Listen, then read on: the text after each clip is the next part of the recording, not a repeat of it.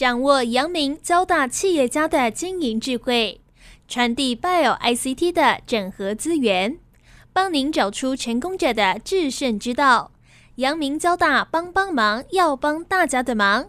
欢迎收听由林宏文所主持的《阳明交大帮帮忙》。各位听众朋友，大家好，欢迎收听华语电台《阳明交大帮帮忙》节目，我是主持人林宏文。啊，今天很高兴呢，我们要为听众朋友邀请到两位贵宾，第一位是 Nestec 的大中华业务开发副总监陈淑敏，那第二位是我们台湾智慧资本执行长张志伟。那我们今天谈的题目呢是金融监管跟金融创新。那当然，一个很重要就是我们阳明交大哦，很快的哈就会有一个 FinTech 产创学院哦，也就是金融科技创新研究学院要诞生了哦。那现在是一个筹备处哦。那我们接下来这个学院呢，我相信也是国内哦，在金融创新或者是跟监管也一定有扯上关系哦，在这个领域一定是非常重要的一个学院呐哦。那所以我们今天也邀请到这两位贵宾来跟我们分享，从最近 IME 的诈骗哦，二十五亿。到澳丰基金哦，上千亿的诈骗的一个案例哦，那我想这个是值得我们来当做一个个案来好好的研究探讨了哦。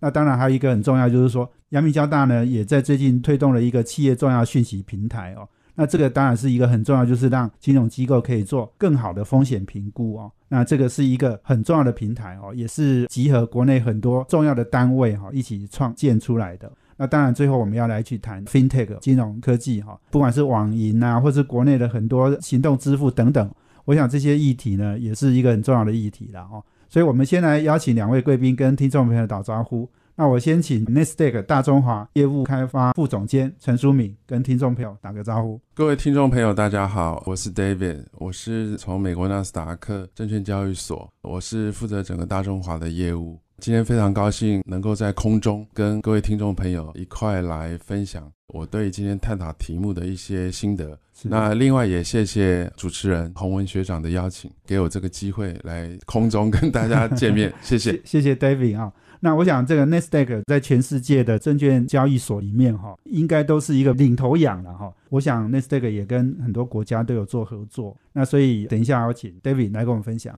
那 Joseph 呢？张志伟呢？这个台湾智慧资本的执行长哦，已经多次来我们节目分享过哈。那志伟呢，也是很重要，在刚刚讲的阳明交大 FinTech 产创学院的推动上面、筹备上面也扮演很重要的角色。跟听众朋友打个招呼。各位听众朋友，还有洪文学长啊，大家好。我就是有幸从去年学校开始准备要筹备产创学院。这是一个基于新的法律，不是大学法，叫产创条例的一个新设的学院里面，题目一开始定了是 FinTech 这个大方向，但我们后来发现其实它不只是金融啊哈，就是它题目其实非常大。那这个过程中一直跟 Nasdaq 的 David 有很深，我们几乎就是天天 line，天天讯息，我们就变成了一个工作小组这样子。对，所以有幸今天可以呃跟 David 一起上节目。希望我们分享的对大家有帮助。我想 Joseph 之前比较在 IP 的领域哈，可是事实上 IP 也是跟所有产业都有关哈，那跟金融科技也相当有关系了哈。所以我想很重要，两位哈都是接下来哦在台湾 FinTech 产业或是金融监管里面哈都是很重要的人物。所以我先请教 David 好不好？因为我想也是最近其实诈骗频传啊，那诈骗现在的道行哈，我们说道高一尺魔道高一丈哦，现在诈骗的金额越来越大，然后这个。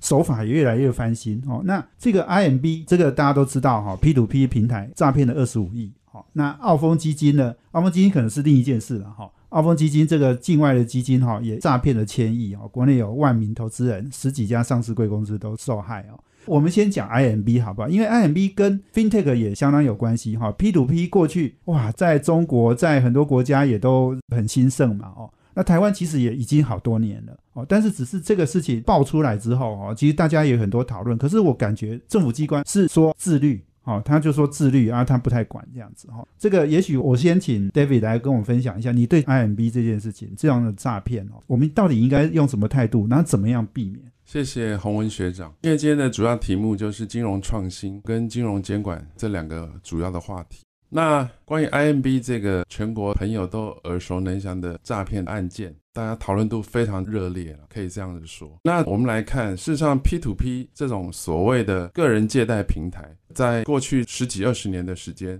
在全世界很多国家都已经有，你可以说是比较已经行之有年的一种金融行为的商业模式。所以它不是一个新的东西。那但是这么多年来，包括欧洲、包括东南亚、包括中国，也都发生很多这一类的 P to P 的平台，它有存在很多很多的交易的纠纷。最终呢，就是慢慢的会给到当地政府，尤其是金融管理机构，给予一些监管的力道。所以现在的这个挑战就是在于，我们对于这种 P to P 的借贷平台，我们是要采用哪一种监管的力度？嗯，哦，这个是我们可以来探讨的。那基本上国外他们就是会，你可以说是一种叫弱监管，哦，那一种叫强监管，那一种是给予金融牌照的做法。对，那这是三种不同的做法。那什么叫弱监管呢？就是比较类似给予这一系列的业者，他一个行业里面的，你可以说是一个自律的规范，这种是比较属于弱监管。嗯，你不能说他没有监管，有的，嗯，只是相对他的监管的力道没有这么的 deep，对没有这么的强啊。嗯嗯所以相对的业者呢，这种 P to P 的业者，他所投入的监管的成本没这么重，嗯，哦，这是第一种模式。那第二种模式就是加强监管。那么加强监管的话，就是这种业者，他跟主管机关之间会有一些法律上面的要求。那么这些业者他必须定期向主管机关进行一些他商业行为上面运营的这种报告。讲的直接一点，就是他们这种平台上面相关的，必须跟主管机关汇报的这种资料报表等等，嗯来帮助主管机关监管它啊，这是第二种。那第三种就很严格了，就是给予这种 P to P 平台所谓的牌照制度，对，就是说你这种业者，你嗯平台，我在强调是平台业者啊、平台业者。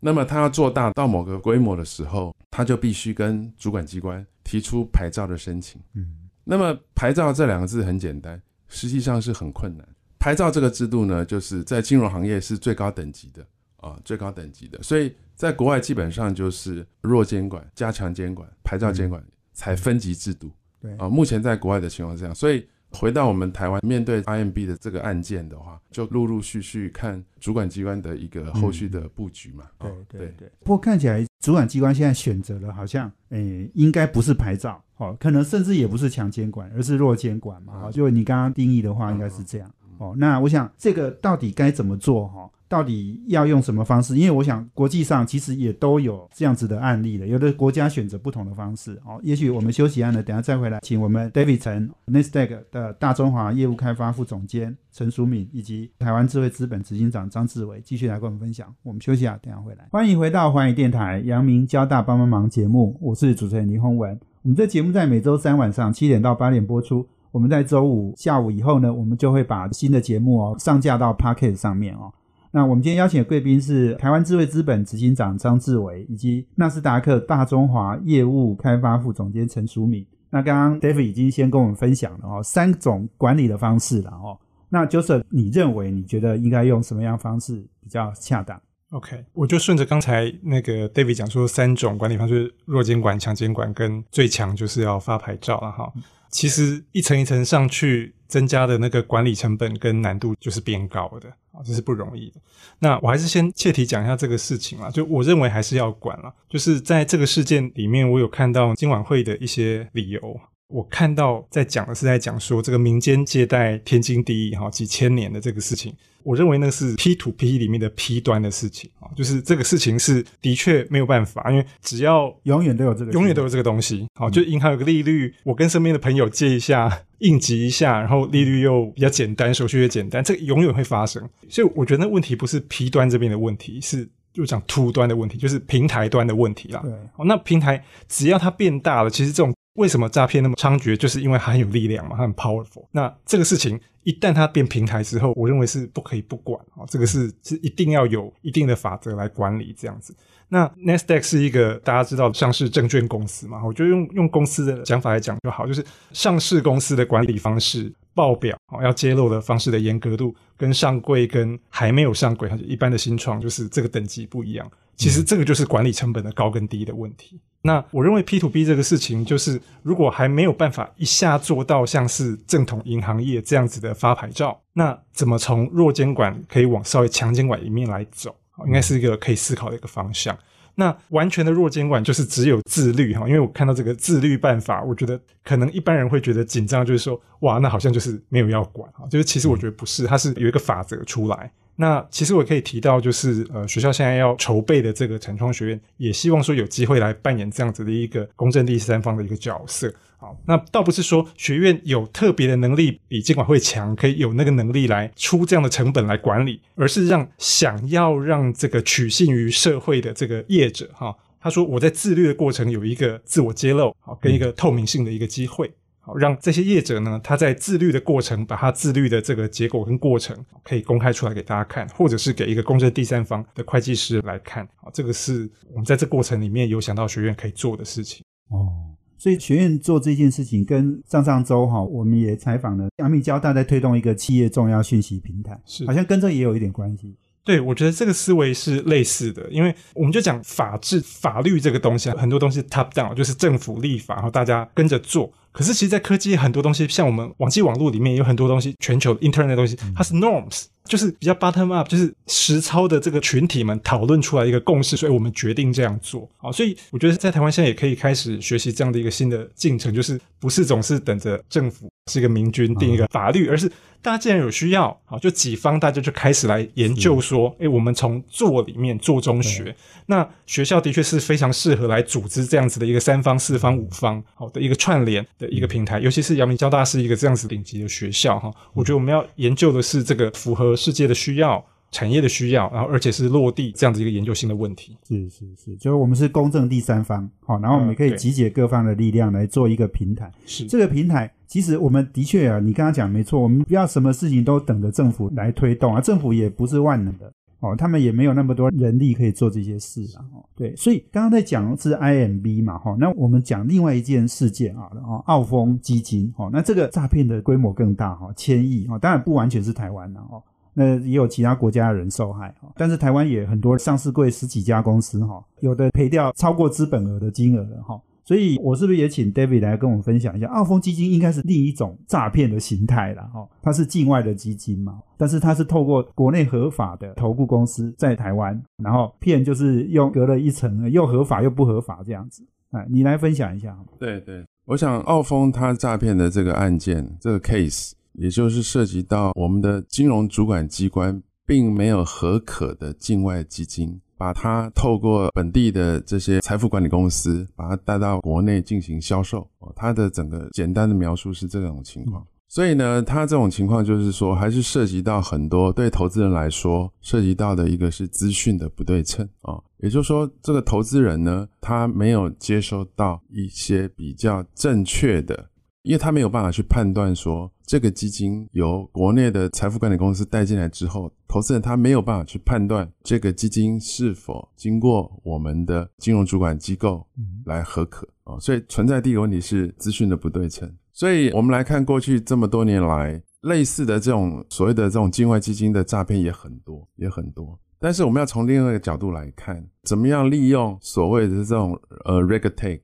regulation 的 technology。来透过这种科技的手段，来帮助我们的主管机关来大面积的解决这种所谓的资讯不对称的问题。那这种资讯不对称的问题，对一般投资人来讲，坦白说很困难，是啊，因为他没有资源，没有正确的管道去验证啊。所以在今天这个年代呢，怎么样巨量的运用 reg take 的能力来协助我们主管机关在整个金融市场的这种监管的能力？我觉得是可以思考的一个方向。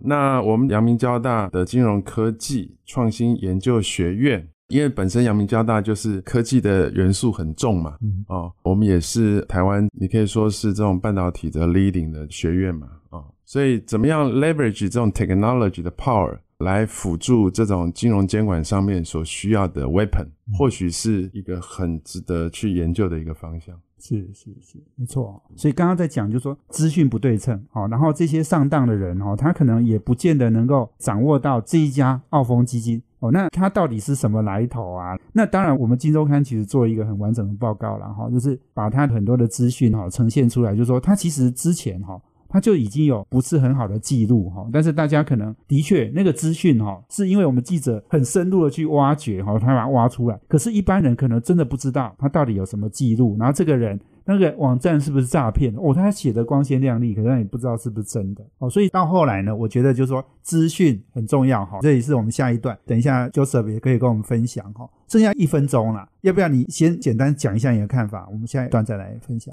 我会想到的是那个次贷了，就是美国之前次贷这个风波，这样就那个不是诈骗，就是那个是爆掉。它是那个商品没设计好，然后跟众多的尽调有问题，时间差，因为那个你房子的房贷到底缴了没，跟它几个月的延迟这样子。然后我其实有听过新创在讲说，用更及时的房贷的缴交串联成一个链资讯链，好，然后去防止这样子的一个金融商品的风暴的产生。我觉得也许可以从这个角度来想一想，说诈骗跟金融海啸中间 FinTech 可能可以做的事情。哇，这就是另外一个角度哈。我们也许我们休息一下再回来哦，跟陈淑敏副总监以及张志伟执行长哦，继续来跟我们分享。休息一下，等下回来。欢迎回到环宇电台阳明交大帮帮忙节目，我是主持人林宏文。我们今天谈的题目呢是金融监管跟金融科技哦。那我们邀请的两个贵宾呢是纳斯达克大中华业务开发副总监陈淑敏，台湾智慧资本执行长张志伟。那刚刚志伟你在分享到哈，就是说可以有好的科技。或者是好的金融的资讯，哈，相关的资讯来防范，哈，人家来诈骗哦。当然有的是故意要骗你的，有的可能是金融商品设计不是太健全。那现在哦，动辄哈给你升息升个二十码哈，哎，你整个金融的环境就马上就变了哈。那所以那个金融的市场的变化太快了，然后所以有恶意的，有好像不是恶意的哈，但是我们都要避免，怎么避免呢？我刚刚分享的就是那个启发，就是从次贷的这个事情的，应该说一个检讨了哈。就是因为次贷这个事情，大家只要大概知道就好，就是房地产的商品，就是又打包成第二次、第三次，好让其他金融公司去买、去承担这样子。但它的源头就是一件事情，就是有房贷，嗯，好，就是很多房子的房贷这样子。那其实它从最源头的事情，就是这个房贷到底有缴或没有缴。哦，我有这个 property，然后债主就是这个有权利去收这个债权。那到底信用好或不好，就是来自于说每一间房子的购物者他有没有准时缴房贷这个事情。嗯，但是他包了第二次、第三次的时候，你能滴滴的东西就是几个月前查账的结果，就是进去尽调查账结果。这个事情想起来就是很。我们讲 paperwork 啦，也可以聊到另外一件事情，现在也是蛮 paperwork，也是金融产创学院有要做的，就是探权。因为现在全球的很多碳权，这个也是一种金融的手段要解决的能源问题。虽然很多课在上，但大部分还是 paperwork，它都还没有那么的，我们阳明教到非常会的东西，就是完全的 digitalize 跟 real time，它都还没有办法完全做到这样。那这个我觉得给大家一个启发，就是说这个是全世界想要走的方向，因为的确有那个需求。啊，你只要资讯的及时性、确认性，然后 real time 的 data 进来是一件事情，甚至是比较 real time 或是比较及时的滴滴的成果，会计师签证或是验过账的人签证也是比较 real time 的，不是六个月前的，而是比较近的，这个 data 都比较快可以被汇整起来。我觉得这个会是全世界绝对绝对的需求，因为你从次贷中不是为了骗人，但是产生了全球的金融风暴。都看到是有这个需求，那一旦有这样的 capability，其实也可以比较好的去防范这种有意要去骗人的这一种 fraud。对，所以这是我觉得金融科技一定能起到一些作用的角度。那刚刚我们也在讲，就是说哈，那个金融资讯哈，过去可能怎么讲，就是说可能有些人卖这些资讯，那你去跟他买嘛哈，像那个 Crave 哈，Crave 是台湾已经六十年了，它有很多资料。大家去跟他买哦，那可是好像资料也是散居各地哦，也许也不是只有一个单位有，那到处都有哦。所以我们在讲阳明交大跟 Crave 还有东艺还有优利家哈，要做这个企业重要讯息平台，这个其实是还蛮关键的哈。这个也是我们 FinTech 产创学院非常重要的一个计划之一了哈。所以这个我想 David 也参与一些嘛哈，你要不要也跟我们来谈一下？就是你觉得这个资讯平台的重要性，还有你的期待是什么？谢谢学长，我觉得我们这一次的这个企业的信息平台扮演非常非常重要的角色啊，非常重要。怎么说呢？因为我们从相关的这种金融投资或金融商品的角度来看，我们最 care 的就是说这些企业它相关的这些信息 information 到底能不能跟实际上的这种投资的价值能够匹配啊？这个是最 care 的。所以怎么样的去 verify 这个企业的价值？你依据的还是这个 data information 哦，包括这些企业过去的这些，你可以说财务的信息啦，或者它相关的企业的这些 activities 等等等。所以基本上我们今天在做投资，依赖的还是这些 information 的正确性。所以我们企业的这个平台。对于怎么样利用科技的手法、科技的新的这种 technology 来 support 这些金融的一些发展，我觉得是非常非常一个指标的意义。这是第一个。那第二个，刚才 Joseph 有提到，就是所谓的碳权嘛。所以我们发现过去一年来，呃，这些呃市场上全球包括政府，他很关注的就是这个所谓的漂绿的问题。也就是说，这个企业它的一些 ESG 的 reporting，甚至它所宣称它有 carbon credits 等等等的 information，存在很多不是很确定它的资讯是不是对。那存在有一些资讯是有误的，所以呢，金融机构在打包这种所谓的 green 的 financial 的 products 的过程中，就存在可能会踩到地雷的情况。所以在这种情况之下，我们所看到的全球的包括这些政府啊或金融机构。他们要非常严肃的去面对所谓的漂绿的问题，怎么样透过科技的手法找出来或降低漂绿事件的发生，这一点是我们要非常非常重视的。所以在这种前提之下，我觉得我们这个金融科技创新研究学院就可以扮演一个很重要的角色。那包括刚才学长所提到的这个资讯平台，都可以 support 未来我们在 green finance 上面。怎么去解决掉漂绿的问题？所谓的漂绿，我不是很了解那个漂绿的概念是什么。呃，基本上就是有一点诈骗的概念。呃，都有可能。那一种是说，金融机构或者企业，它在 package 这种 green financial 的 products，或它本身要去企业做一些这种 decarbon 的这些活动的过程中，也有可能是它也不太确定它的这些减碳的行为，呃，是否达标。哦，那也有可能是说他夸大，都有可能哦。所以广泛的这种 greenwashing 就是广泛的，有的是有意的，有的是无意的。什么叫无意？就是说它本身这些公司或金融机构，它没有能力去判断，对，它所购买到的这种 green 的 solution 到底是不是真的？对，它没有办法判断。嗯，那么什么叫判断？就是说你必须要透过这种 technology 的方式去协助你去 verify，这一点就很重要了。因为我们知道现在这种 information 这个环节很大很多很多，比如说一个 forest 啊，它一年到底 decarbon 多少？那就存在你这 forest 多大嘛，它的面积嘛，哦等等等，这都是跟科学有关的。所以科学这种 technology 对于未来的这些怎么样去帮助地球减碳，怎么样 support 企业跟金融机构去防止漂绿的行为，绝对是扮演一个非常关键的角色。所以在这种情况之下，我们阳明交大在这个科技上面也可以出很多的力。对，剩一点时间，Joseph，你要不要也补充一下？就是说，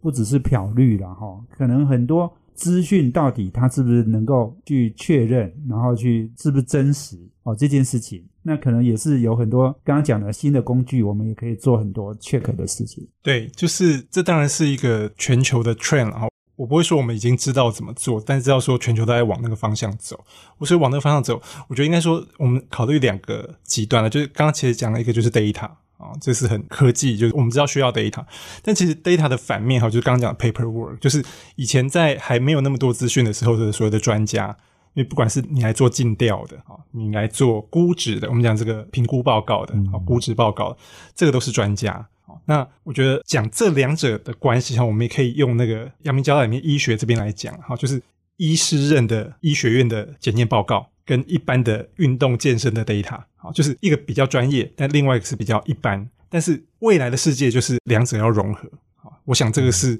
我们看到的一个 trend。但是怎么样完美的融合，不管是在这种 medical data 里面，在 finance data 里面，carbon data 里面。都还在探讨说怎么样融合才是个最好融合，而是我讲那个概念就是说，原本的那个 domain knowledge 就是那个专业的要角的专业知识，加上现在这种大量的 data，但是 data 什么才是我们一个 keyword 叫 asset grade 的 data，就是资产等级的 data，嗯，这个是大家现在在各个领域里面都在追求的一个 research 的一个 direction。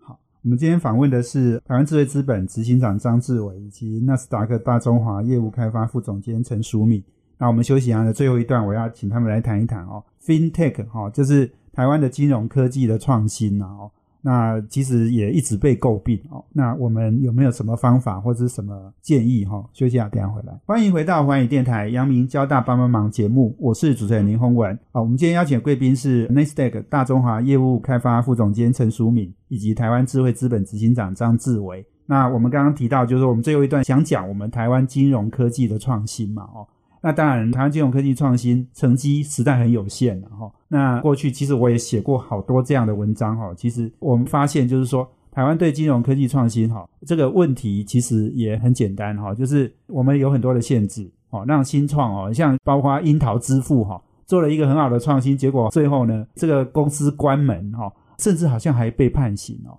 那我觉得这个当然就是说。主管机关对这件事情，另外，其实我也参与过哈，乔美那家公司哈，那也发现传统的这种金融的工会哈，对这些创新也是备受打压了哈，就是传统的力量呢，其实是不太希望有创新，创新会影响到原来既有利益的嘛。那我想，其实这个情况大家都很清楚哈，所以我也是想请教两位哦，就是说，其实我们今天阳明交大这个 FinTech 产创学院哈，这样的一个筹备处哈，在推动。其实我们有一个很重要的角色，就是我们可能要走一些不同的方向，也许给一些工具，或者是给一些科技，或者是给一些平台，或给一些讯息，让大家能够做好金融创新的准备。好，那这个是我们阳明交大 FinTech 产创学院一个很重要的使命啊。好，我不知道两位是不是也跟我们来分享一下你们的观点，好吧？David，你先讲好吗？谢谢学长。延续学长所提到的啊，就是说我们这个阳明交大金融科技创新研究学院是从什么样的出发点来看这个 FinTech 的发展？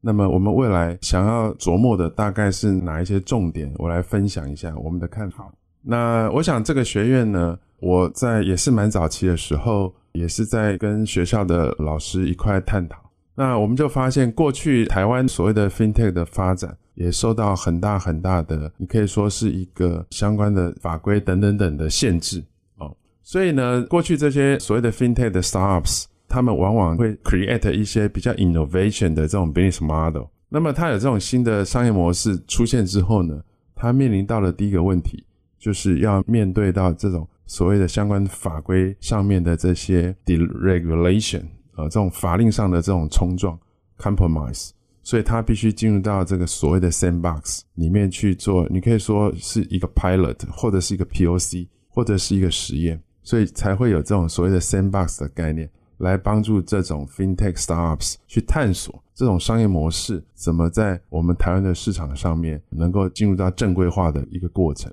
所以这是一个过去我们看到的模式。那么我们从阳明交大主要的这个科技的资源上面，我们是反过来看，就是。大家也知道，现在这个半导体对各行各业影响都很大，对不对？那事实上对金融行业影响也非常非常的大。现在应该也是不存在这种大型的金融机构，它不去 leverage technology 的 power。所以，我们这种金融机构，它每天要处理这么多的 information financial information，它需要的就是算力。所以，我们阳明交大在这种半导体啊科技上面，电子相关的这种资源非常的丰富啊，学校资源非常丰富。所以我们从这个角度出发。那与过去的这个台湾传统的 fintech 的发展路线，我们是颠倒的。我们来 leverage 我们的 technology power，然后我们把这些 technology 放在桌上，然后我们去寻找这个市场上对这种创新的公司或者是金融机构感兴趣的，我们可以探索怎么 leverage 我们的这种 technology 的 power 来突破、来强化这种金融上面的这种应用跟创新。这是一个角度哦，这是一个角度。第二个角度的话。至少我个人认为，我们应该是去跟国际上的这种 fintech 的 hub 去做强强连接啊？为什么呢？因为过去这四五年来，全世界也看到台湾的这种半导体的实力。事实上，很多这种金融机构，他们很需要的是很 deep 的这种 semiconductor 的 solution。我可以举精准的案例，比如说我们在做这种高频交易上面的这种 high frequency 的 trading，我们需要的就是半导体的晶片。FPGA 这种硬件 hardware，它能够来满足高频交易的需求。那么这种晶片、这种高频交易的这种 hardware，这个就是我们阳明交大的强项。所以，我们就是利用目前全世界对于我们台湾的半导体的强需求，那么我们把握这个机会，跟全世界尽量走出去，跟国际上的这种 fintech 的这种 hub 去做对接。我相信可以互相的交流学习，也可以互相的帮助到对方。所以我就提出这两个角度，我们会做的跟过去不同，来帮助台湾发展 FinTech。对，这个观念很好哈。那这个也是我们阳明交大最重要的哈。我们在科技上面，在科技创新上面，我们可以掌握很快速而且很新的这些工具，然后给大家。那 Joseph 也要不要补充一下？好啊。今天我们两个是提前先在这个筹备期上节目，就是分享一些学院的事情啊。那那个学院现在的筹备的执行长是那个詹廷仪前主委哈，就是 NCC 主委。对对对，Nicole，Nicole 他有几个 slogan 啊哈，他讲了 carbon as asset，data as asset，他讲两个资产啊事情，就是这个碳权跟这个数据啊是资产，然后也要非常的去用到学校本来的那个硬科技实力。所以他讲了一个，他叫做 Silicon Bridge，就是用我们的那个算力，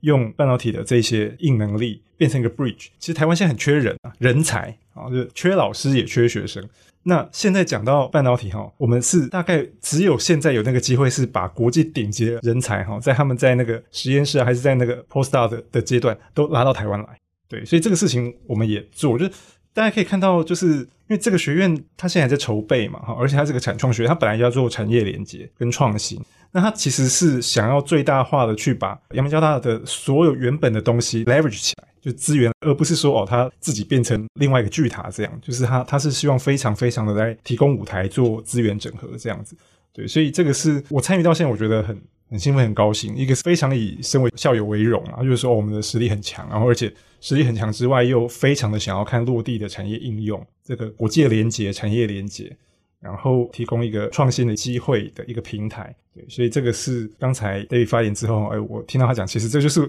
我跟他，然后跟你扣三个人，我们我们三个人有个群，我们每天就是一直这个东西在，就是说，哎，很不错，我们怎么样把它打造成一个更能落地，好，然后也让 player 更多来加入的一个社群，这样子。对，你刚刚讲说 carbon as asset 资产。啊，另外还有一个 data as asset，对，那可以再说明一下这个意思吗？碳权我觉得已经是非常清楚了啦，因为我们是金融科技或科技金融学院，就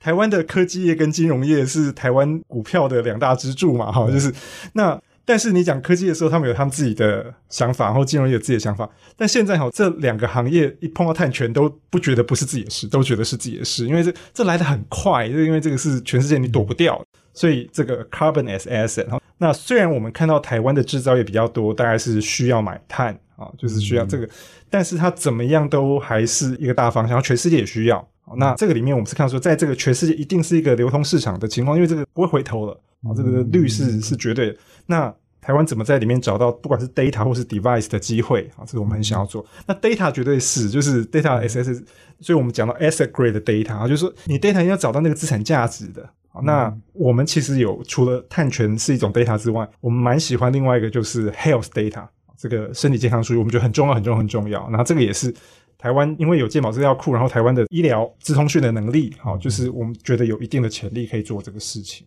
是，是，是，对。我们以前都讲那个 software as a service，哈，SaaS 或者 PaaS 等等，哈。那现在我们现在又有一个 carbon，哈，carbon as an asset，哈，那这样的一个想法，新的想法，那。这个可能也的确就是我们 FinTech 哈产创学院哈一个非常创新的地方了哈。我们已经又超越了过去的那些很传统的想法了。是，所以这个也预祝我们阳明交大 FinTech 金融产创学院哈能够不只是筹备成功，而且未来要运作顺利了哈。所以今天非常谢谢两位接受我访问，谢谢 David，谢谢 Joseph，啊，谢谢大家，谢谢大家，也谢谢我们听众朋友收听我们阳明交大帮帮忙，要帮大家的忙，我们下周见，谢谢，拜拜。